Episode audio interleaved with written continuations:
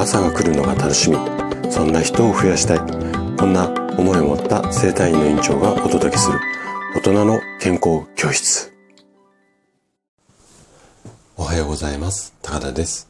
皆さんどんな朝をお迎えですか？今朝もね元気で心地よいそんな朝があったら嬉しいです。さて毎週日曜日は朗読をしています。で今回朗読するのがここ今さんの優しい言葉を送ろうです。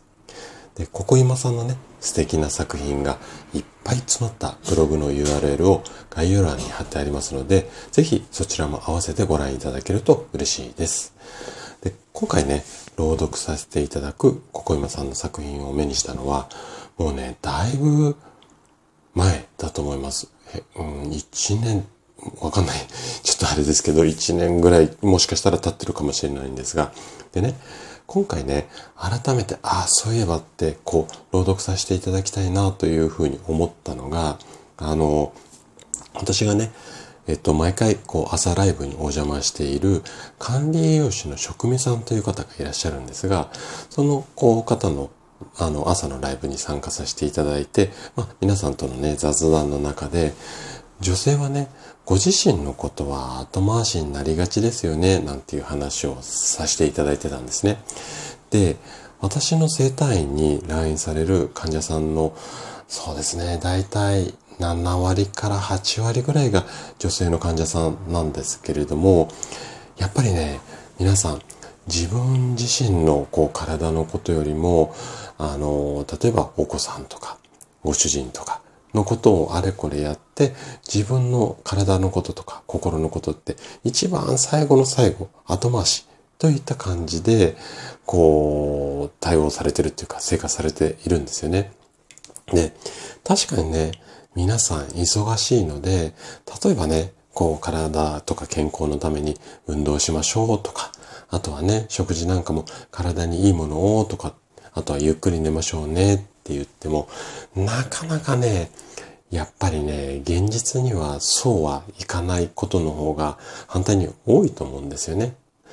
で、そんな忙しいあなたでも、頑張ってる自分になかなか時間を取れなくても、あなた自身に優しい言葉、これはね、かけられるかな、なんていうふうに思っています。で、これだったらお金も時間も手間もかかんないと思いますので、でね、そういうふうに自分をねぎらうというのかな。あの、自分に優しくする。そんなことが大切だよっていうのを改めてね、ちょっと感じてほしいっていう私の思いも込めて、まあ、男性だ、あ、ごめんなさい、女性だけではなくて、忙しい男性に向けてもね、あの、この思いを込めて、今回、この作品を朗読したいなというふうに思っています。はい。それではね、お聴きください。優しい言葉を送ろう。そういえば、私が私を褒めた記憶がない。私って結構頑張ってるよね。なるべくため息はつかないように。なるべく人前では笑顔でいるように。決して人の悪口は言わないように。ありがとうを誰よりも言うように。私は私と友達になれるかな？うん。結構いい友達になれると思う。そんな私なのに、私は私のことを優しい言葉で包んで感謝することを忘れていた。周りの人を大切にすることにかまけていた。よーし。優しい言葉を送ろう。私に送ろう。何がいいかな？いつも頑張ってるね。いつも笑顔で人に接していて感じがいいね。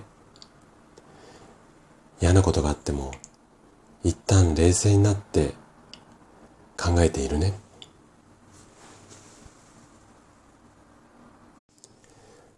だまだ足りないな。今日も健康でいてくれてありがとう。美味しい食事を作ってくれてありがと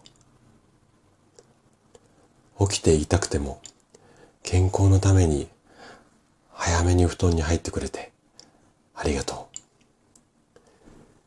う。優しい言葉を送ろう。一番そばで見ている私自身が、私という人間のファンになって、ずっと、ずっと大事に生きていくの。優しい言葉に包んで、丁寧に生きていくの。そうすればきっと、私の明日の人生は美しくきらめく。